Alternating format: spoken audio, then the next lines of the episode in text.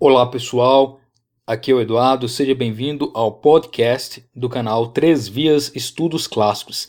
Esse podcast ele é vinculado ao nosso canal no YouTube chamado Três Vias Estudos Clássicos, onde nós analisamos obras fundamentais da humanidade, obras que são imprescindíveis para o seu aprimoramento pessoal e que vão é, sempre buscar a nossa melhora é, nos estudos, na vida intelectual, na vida filosófica, científica, etc. Então é um canal voltado àqueles que querem se aprimorar nesse sentido de uma vida intelectual, buscando sempre compreender melhor os livros clássicos.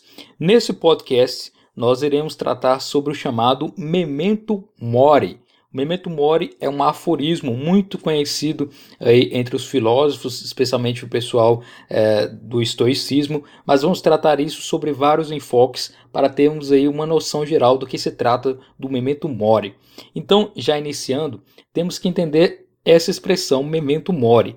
Memento mori é um aforismo, né, ou também pode ser chamado de adágio ou ditado, né, uma expressão resumida em latim, memento mori, que significa lembre-se da morte ou lembre-se que você irá morrer. Então a ideia da frase é dizer que você tem que se lembrar de que sua vida é finita, de que todos nós, seres humanos, iremos inevitavelmente acabar morrendo. O memento mori é uma expressão usada de forma artística, muitas vezes, né, em obras de arte, ou de forma simbólica também, para lembrar a inevitabilidade da morte, ou seja, que a morte ela é inevitável, que ela vai ser, é, se concretizar cedo ou tarde para todos os seres humanos. Então a morte é algo inevitável para todos nós, para você e para mim também que estou aqui gravando esse podcast. Nós devemos refletir sobre nossa mortalidade, pensar sobre o nosso tempo aqui na Terra e o que nós estamos fazendo.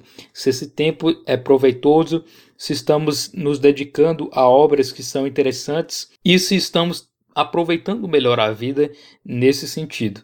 Então, o conceito de memento mori é algo muito interessante nesse aspecto de que devemos lembrar que nós somos finitos para fazer coisas em nossa vida que possam é, ser proveitosas. Evidentemente que existem várias correntes filosóficas que cada uma tem sua forma e concepção de ver e encarar a morte. Também nas religiões também há essas diferenciações, mas nós não iremos tratar propriamente dos conceitos filosóficos ou teológicos do memento mori.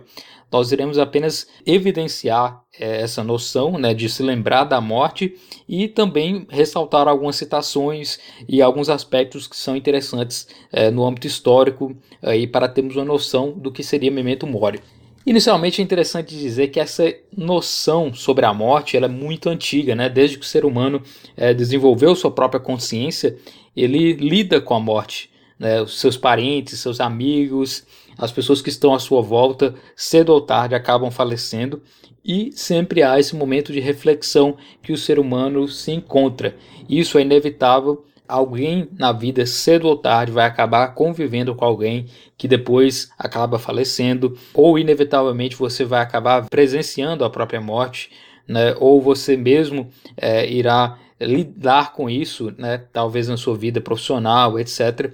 Enfim, a morte é algo que está presente para o ser humano, né, e é algo que tem que ser considerado como natural porque é inevitável ao, ao, ser humano. Né? Dizem até que a única coisa certa na vida seria que o ser humano irá morrer. Aqueles que duvidam sobre a vida após a morte estão certamente é, direcionados a isso, a dizer que existe a morte. E isso é inevitável. Agora, aqueles que acreditam que há algo além da morte têm suas próprias concepções que aí entraria no campo é, filosófico e teológico que não iremos debater é, de forma concreta aqui.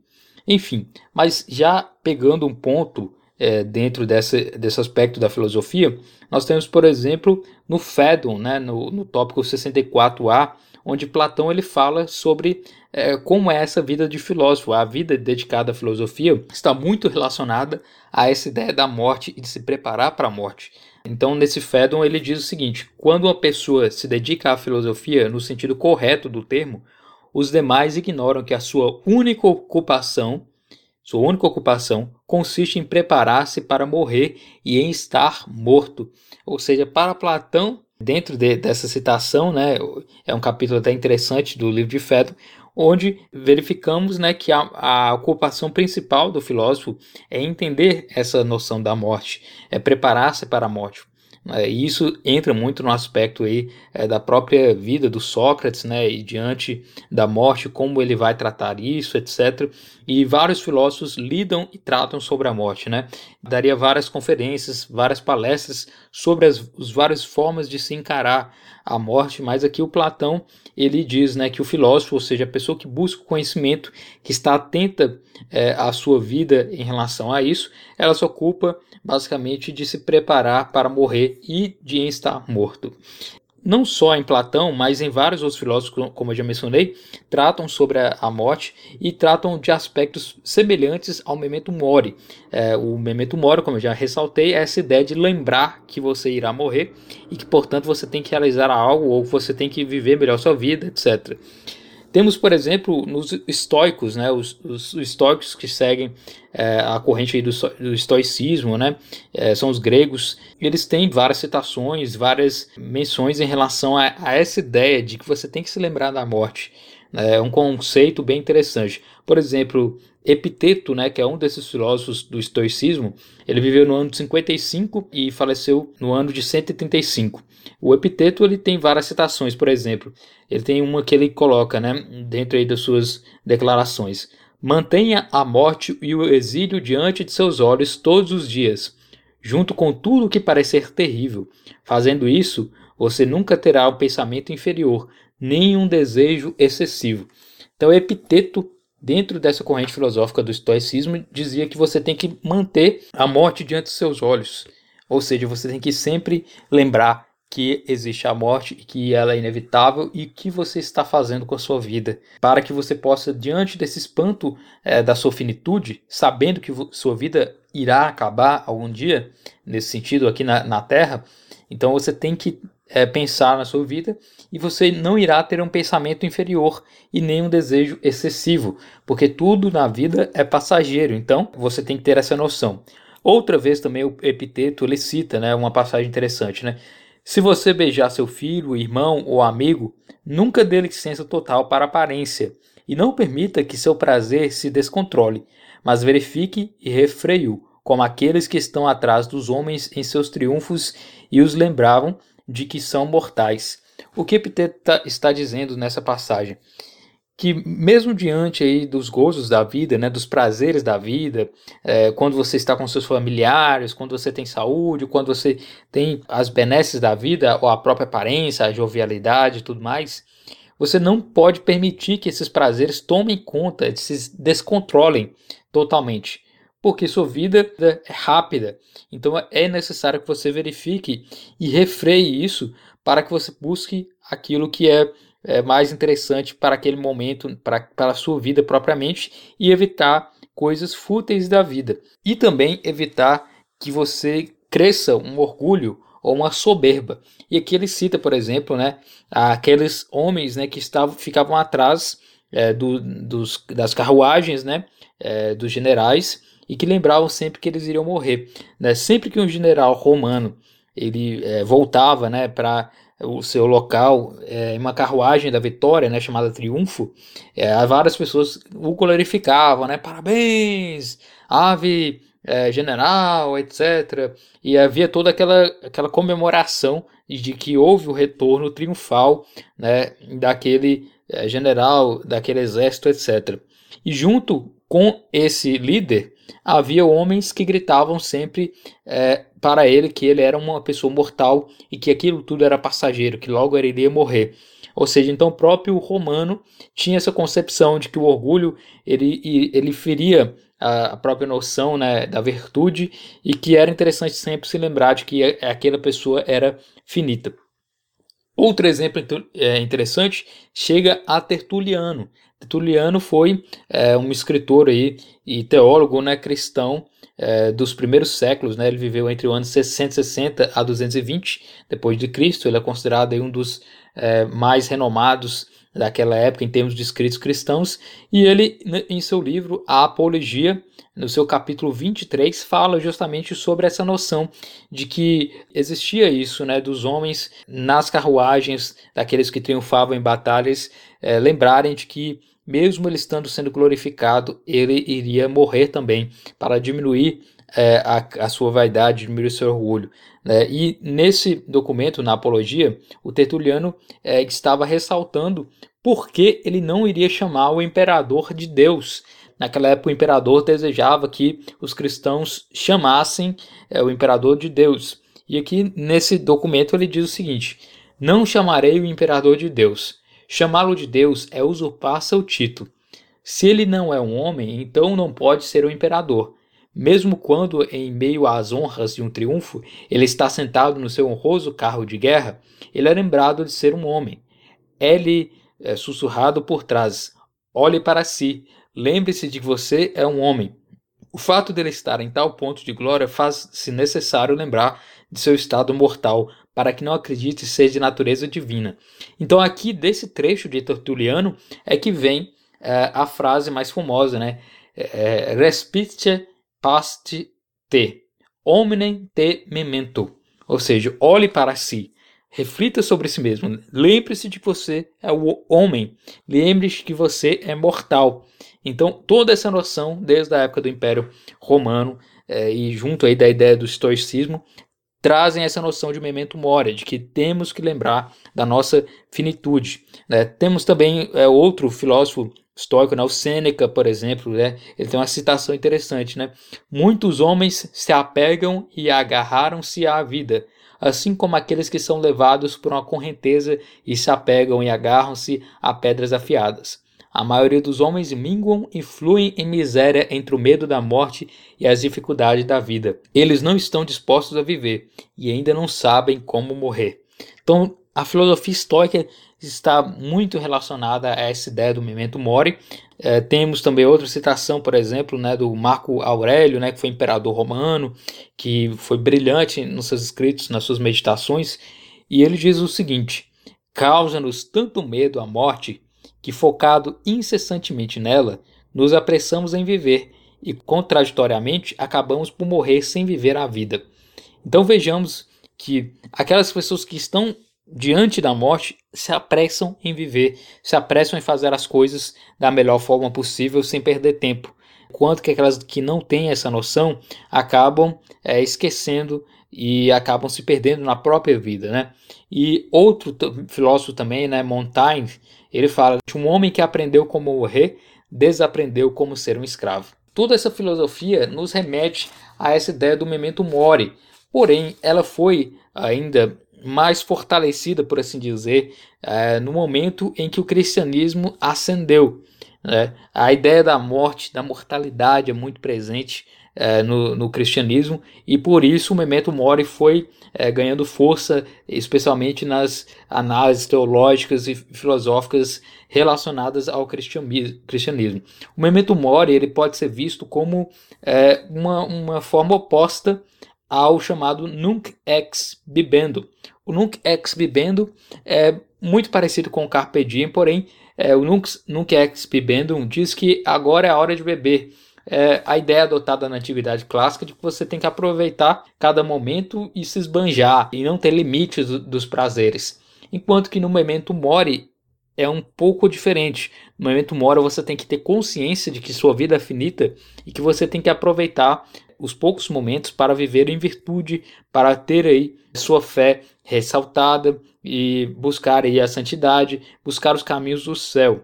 Então há uma diferença nas ideias é, da antiguidade, né, e também nas ideias do período cristão, especialmente no período medieval, quanto ao memento mori, né? Então temos sempre essa noção, né, de que quando nós morremos, o que sobrará de nós vai ser apenas os nossos ossos, aquilo que nós fizemos e o que os outros lembram do que nós fizemos. Então são três coisas vitais né, que nós acabamos deixando. Isso é inevitável né, e temos que ter sempre essa noção, porque isso vai é, nos fortalecer em termos de virtude, em termos de direcionamento da nossa própria vida, em termos de esclarecimento de situações. E então, o memento mori ele é muito interessante e é algo praticado por vários intelectuais ao longo da história, desde os tempos mais antigos, né, começando, por exemplo, com a própria Bíblia. Né, no livro de Eclesiástico, né, no capítulo 7, versículo 40, ou versículo 36, dependendo da edição, temos uma clara referência bem interessante. Em tudo que fazes, lembra-te de teu fim e jamais pecarás. Então, sempre lembrando do nosso fim, você irá buscar então evitar os erros. Né? Essa frase que vem aí do livro de Eclesiástico, né? In onibus operibus tuis memorare novissima tua, et in eterno non peccavis. Em tudo que fazeres, lembre-te de teu fim e jamais pecarás. Né? Isso é bem interessante também. Outro ainda, né, referência que está na Bíblia, tem várias referências ao memento mori na Bíblia, né? Temos, por exemplo, o Eclesiastes no capítulo 4, no versículo 20, né? Tudo caminha para o mesmo lugar, tudo vem do pó e tudo volta ao pó. Et omnia pergunt ad unum locum, de terra facta sunt omnia, et in terram omnia pariter reventuntur. Ou seja, sempre que nós nascemos, nós viemos de algum lugar, né, nós nascemos do pó, como é a ideia né, cristã, que o homem foi criado né, por Deus, e que também, que o homem foi criado né, através é, do barro, né, e com o tempo ele vai voltar para isso, né, pra, vai voltar para a terra. Então tudo vem do pó e tudo volta ao pó. Isso é muito utilizado aí é, no cristianismo é, desde os primórdios. Temos ainda uma citação interessante de Santo Agostinho, né? Só a morte é certa, os demais bens e males nossos são incertos. Então nós temos certeza de que a morte é inevitável e com isso nós verificamos, né? Porque no cristianismo em geral, o católico ele sempre esteve diante da perseguição, né? O católico desde os primórdios aí do Império Romano, onde houve guerras, doenças, pestes. Né? Temos, por exemplo, a, a chamada peste negra, né? Onde na Europa toda milhares de pessoas morreram, quase metade da Europa eh, acabou falecendo em decorrência da peste negra, né, no, no século XIV, onde várias pessoas estavam lidando com a morte quase que diariamente, né, e cidades inteiras eram devastadas, né, por exemplo, é, eh, 60% da população de Barcelona morreu é, por causa da peste negra, a metade da cidade de Paris, né, enfim, tudo isso demonstra que naquele período existia um contato direto com a morte e cedo ou tarde isso era inevitável, as coisas iriam acabar acontecendo, né? É, diante disso, né, a religião em si, ela sempre buscou analisar a morte, sempre é, buscou verificar aquilo que nós fazemos em vida é, para colher naquilo que nós temos na posteridade. A própria vida religiosa né, dos monges buscavam é, exercitar o memento mori, é, analisando sempre é, a morte. Né? Um exemplo é a Ordem dos Eremitas de São Paulo da França. Né? Essa Ordem dos Eremitas de São Paulo da França, muito conhecida e chamada de Irmãos da Morte. Ela foi fundada por Guillaume Calier, né, aprovada pelo Papa Paulo V né, em 18 de dezembro de 1620 e suprimida pelo Papa Urbano VIII em 1633. Essa ordem, chamada de Irmãos da Morte, né, é, tinham vários monges, onde eles tinham um escapulário com crânio, né, e eles eram encarregados aí de fazer orações é, aos mortos, é, fazer confissões, é, visitar pessoas condenadas à morte, é, dar extremunção, acompanhar pessoas doentes. Então, essa ordem dos eremitas de São Paulo da França tinha esse papel de estar sempre é, vinculado a esses momentos próximos à morte, né? E o próprio é, a própria forma de cumprimento, a própria saudação dessa ordem de eremitas era a frase memento mori. É, era uma forma de saudação entre eles, né? E porque eles tinham esse costume, né, de sempre lembrar da morte para refletir as suas ações em vida, né? É, esses monges da ordem dos eremitas de São Paulo, da França, eles tinham em suas mesas de estudos crânios, né, né, e sempre com esse crânio eles refletiam para evitar a preguiça, né? Quando estava diante do estudo, ele olhava o crânio e lembrava que a vida era é, passageira, que a vida era temporária e que aquele tempo era precioso, que o tempo era necessário e que deveria ser feito aí o mais rápido possível e da melhor forma possível os seus trabalhos. Na própria regra de vários monges, né, de, de vários monastérios de ordens religiosas, a relação ao, ao memento mori. A mais conhecida é a regra de São Bento, né, do século VI. A regra de São Bento né, para os monges beneditinos, e no capítulo 4, nessas regras, trata sobre quais são os instrumentos das boas obras. E lá no tópico 47 diz: ter diariamente diante dos olhos a morte a surpreendê-lo, ou seja, mortem cotidia ante oculus suspectam abere. Então, sempre ter diante de si, diante dos seus olhos, ou seja, sempre visualizar algo que demonstrará e que irá te lembrar que você é finito e de que você é uma pessoa que irá morrer. É, e nisso está aí relacionado esse costume que já mencionei, é, que é feito aí por vários é, estudiosos, né, de ter um crânio é, na sua mesa para lembrar aí é, da sua finitude que seus trabalhos têm que ser feitos, têm que ser feitos da melhor forma possível, né? Existem vários livros que tratam sobre é, o memento mori, de certa forma. É, por exemplo, um dos mais conhecidos é o Ars Moriendi, A Arte de Morrer.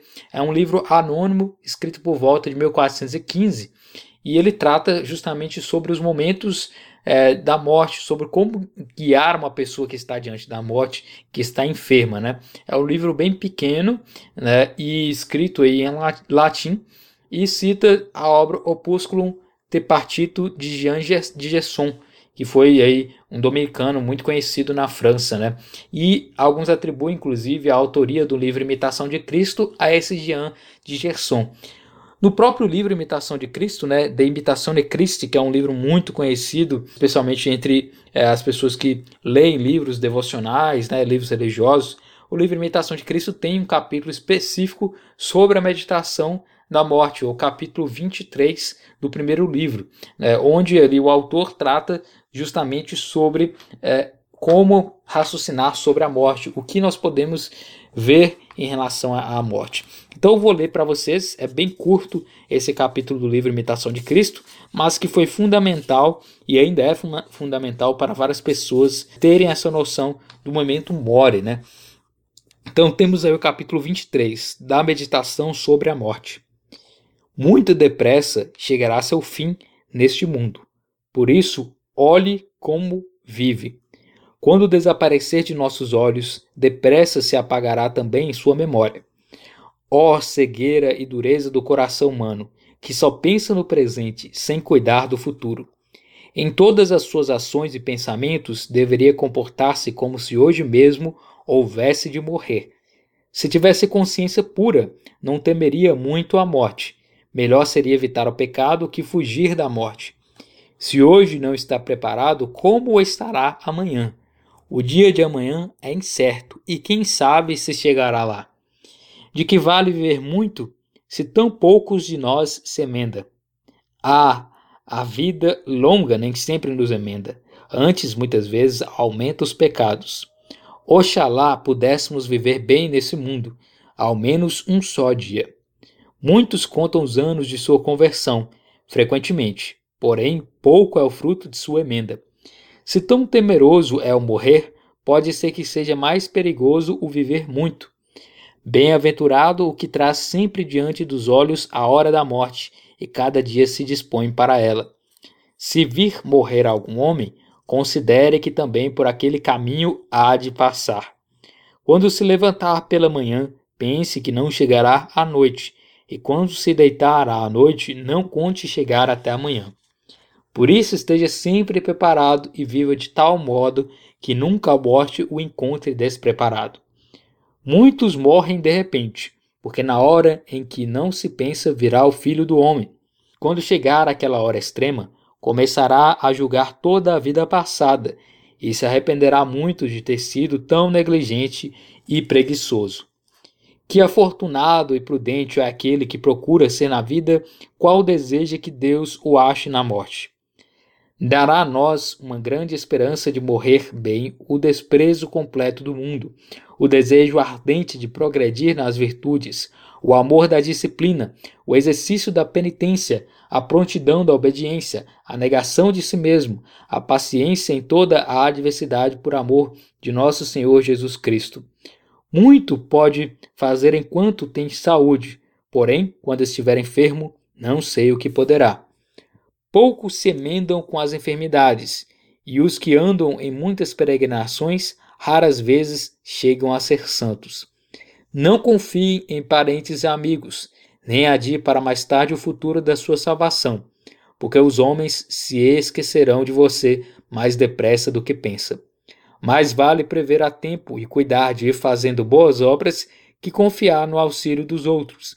Se não é cuidadoso para consigo mesmo agora, quem terá solicitude para você no futuro?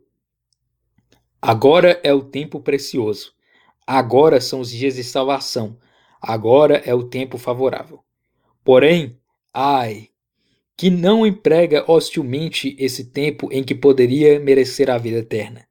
Virá tempo em que desejará um dia ou uma hora para se emendar, ou não sei se conseguirá.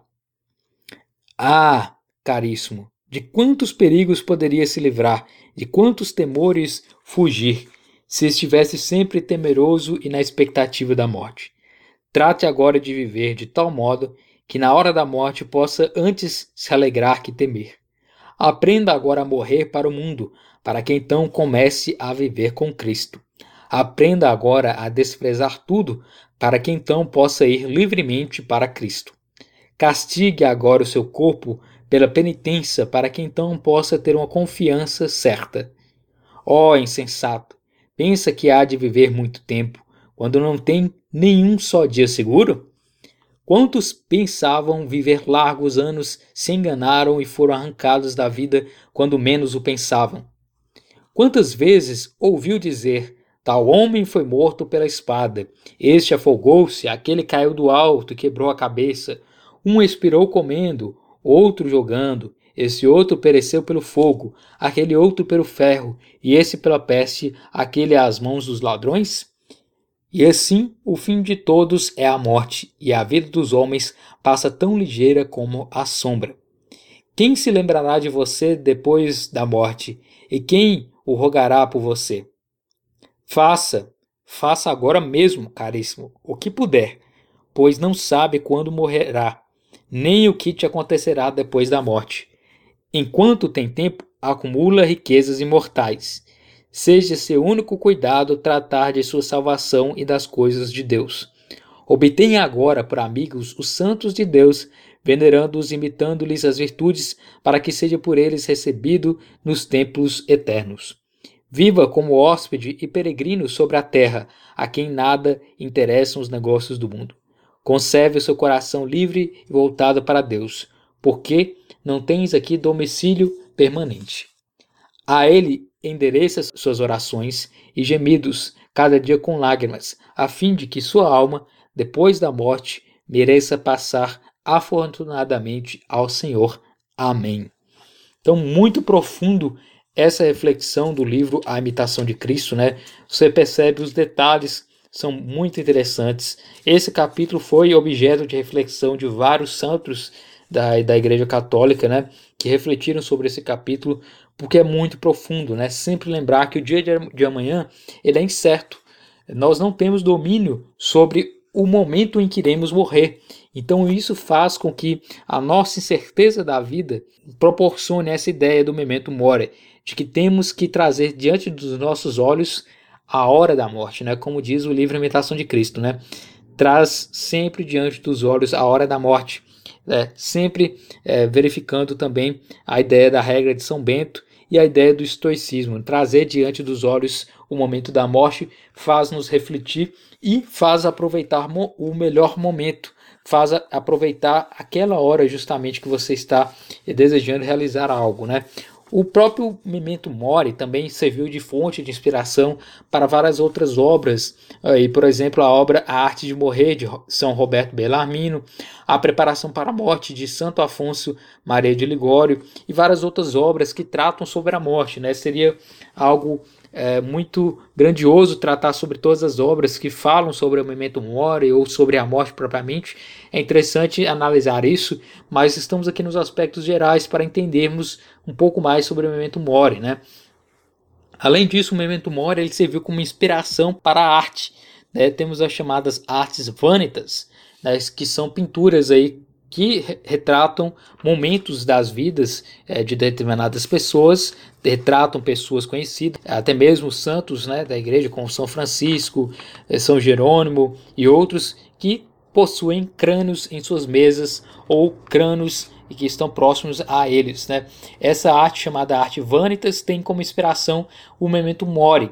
Essa arte foi feita no século XVI até o século XVII e tem essa inspiração de sempre mostrar uma caveira, mostrar um crânio para demonstrar que nossa vida é breve. Então, na arte, a representação de um crânio é a demonstração da brevidade da vida, da experiência de ter se vivido e ou mesmo do memento mori propriamente, né?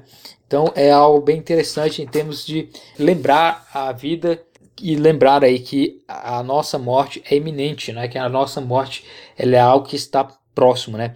E várias pessoas, como já ressaltei, utilizam símbolos do memento mori. Existem tradições, é, por exemplo, do Dia da Morte no México, né? Onde é, se faz celebrações com esqueletos, né? E imagens relacionadas à morte para sempre lembrar que existe esse momento da nossa morte propriamente. É, várias pessoas utilizam é, dos símbolos. Alguns filósofos, por exemplo, andavam com a caveira, com uma, um crânio para sempre lembrar. Alguns santos, inclusive, andavam com pedaços de ossos para também lembrar que a morte é iminente. Como já me mencionei, né, os montes tinham esse costume também de sempre é, lembrarem da morte. Um exemplo claro, mais recente, né, o Beato é, Tiago Alberione, né, que nasceu em 1884, faleceu em 1971. Ele é o fundador da família Paulina, né, muito conhecido aí. E ele mantinha em sua mesa de estudos um crânio para sempre se lembrar da morte. Outro exemplo aí de pessoa que se fazia utilizar né, do memento mori é o Papa Alexandre VIII, né, que nasceu em 1810 e morreu em 1691. Esse Papa Alexandre VIII ele mantinha uma mini escultura de um caixão em cima de sua mesa, feito né, por um artista muito conhecido chamado Bernini. Esse artista Bernini ele fez é, essa obra de arte né, e colocou na mesa ali do Papa Alexandre VIII para sempre lembrá-lo da sua morte, lembrá-lo da sua finitude. Então existem vários exemplos que são dados aí para se lembrar da morte, né? E ainda dentro do âmbito é, cristão, temos várias capelas e igrejas na Europa que são constituídas por ossadas com é, monumentos aí com vários crânios né, e com imagens, né, especialmente vários exemplos, como por exemplo a Capela dos Ossos em Portugal. É um monumento né, em Évora, em Portugal, e está situado dentro da, da Igreja de São Francisco, fundado aí por volta do século XVII. Foi iniciada por três monges franciscanos. E dentro da, daquela ideia da reforma protestante, diante de várias batalhas e mortes que existiam naquela época, diante do Concílio de Trento, esses monges franciscanos decidiram construir essa capela dos ossos, né, onde eles transmitiram essa ideia do memento mori através aí dos crânios que eram colocados nas paredes dessa capela, né? Então é uma capela, a Capela dos Ossos em Évora, ela é formada por vários crânios colocados é, ao longo da parede, vários ossos. E logo na entrada dessa capela há uma frase, né? Nós, ossos, que aqui estamos, pelos vossos esperamos. Né? Ou seja, os ossos que estão na capela, né? É, que estão formando aquela capela no estilo gótico propriamente, esses ossos encaminham essa mensagem para lembrar que aqueles que estão visitando ali devem se lembrar que eles também irão morrer, que cedo ou tarde eles terão também o seu momento de morte. Então é uma questão é, espiritual, de análise e de verificar essa imagem da morte diante dos olhos, né, para justamente perceber a nossa finitude. Tem outros exemplos, né, temos também o ossuário de Sedlec, né, que é uma capela católica localizada aí num cemitério, né, é, em, em Sedlec, né, no subúrbio da República Tcheca, né. Esse ossuário de Sedlec tem vários ossos que formam aí uma atração turística, né, onde o Henrique, né, um abade do mosteiro cisterciense de Sedlec, ele foi mandado para Palestina é, pelo rei Otakar II da Boêmia em 1278. E ao retornar, ele trouxe uma pequena quantidade da, da terra de Gólcata, que ele é, esparramou sobre o cemitério da abadia. E a história do ato de, de, de devoção né, se espalhou e o cemitério se tornou um local de enterro desejado por muitos na Europa. E durante a peste negra, aquele cemitério, ele teve muitas pessoas que queriam enterrar os corpos ali, né, no século XIV. E após as guerras rússitas, né, é, no século XV, né, as pessoas foram sepultadas ali e foram forçadas aí a ter uma expansão daquele cemitério. E com o tempo foram sendo feitas aí artes com aquelas esculturas com ossos, né? Então por isso formou-se o ossuário de Sedlec. Temos também a Capela dos Crânios, né? A Cisemna, que ela é, tem um nome oficial, né? Igreja de São Bartolomeu, que é uma capela localizada é, nas vilas mais antigas do condado de Klosko, né? Perto de Kudova, né? É lá na Polônia. Então essa Capela dos Crânios, ela também é ornada com vários crânios é, com vários ossos provindos aí de vários cemitérios, né, que eram colocados, né. O padre Thomas Zeckner, que, que ele se inspirou por outro cemitério de ossos, né. Esse padre é, Thomas Zeckner, ele havia visto o cemitério Caputinho, né, em Santa Maria della Concessione del Cappuccino, então, durante sua peregrinação a Roma, ele se inspirou e decidiu formar essa capela em 1716 é, na Polônia, né, como eu já mencionei. Então temos também essa capela em Roma, né, a igreja de Roma, que é, foi feita aí pelo, por encomenda né, do Papa Urbano VIII, e lá também há vários, várias ossadas, vários corpos onde as pessoas eram enterradas e depois foram desenterradas e formou-se aí essa capela com várias criptas, né, com vários crânios e tudo mais. As pessoas entram ali para verificar é, aquele monumento de sempre é, lembrança aí da, da morte, né. Temos ainda a cripta dos Caputinhos, né, é, como já mencionei, que é, está situada é, na Itália e que sempre vai lembrar as pessoas aí da morte né, é um exemplo claro do memento mori. Então na igreja existe toda essa simbologia em relação aos crânios, em relação aos corpos, para demonstrar que nós somos finitos, que nós iremos morrer. Então o crânio em si propriamente, né, ele nos assusta, ele nos mostra que somos finitos. É, e, e esse esse momento, esse temor da morte é que nós temos que aproveitar para exercer bem a vida com virtude e evitar aí a, a perder tempo com superficialidades, perder tempo com coisas que não irão ser frutuosas e não irão nos alertar sobre a nossa mortalidade, sobre a nossa vida finita. Então esse é o memento mori, é ter essa noção de que nós iremos morrer e é inevitável que isso irá acontecer e que nós devemos aproveitar o pouco tempo que nós temos aqui na Terra da melhor forma possível, buscando virtudes, buscando sempre evitar a preguiça, evitar cair em tentações ou em busca de prazeres excessivos e tudo mais. O momento Mori nos traz essa noção para a vida. A própria noção da morte nos fortalece na nossa vida.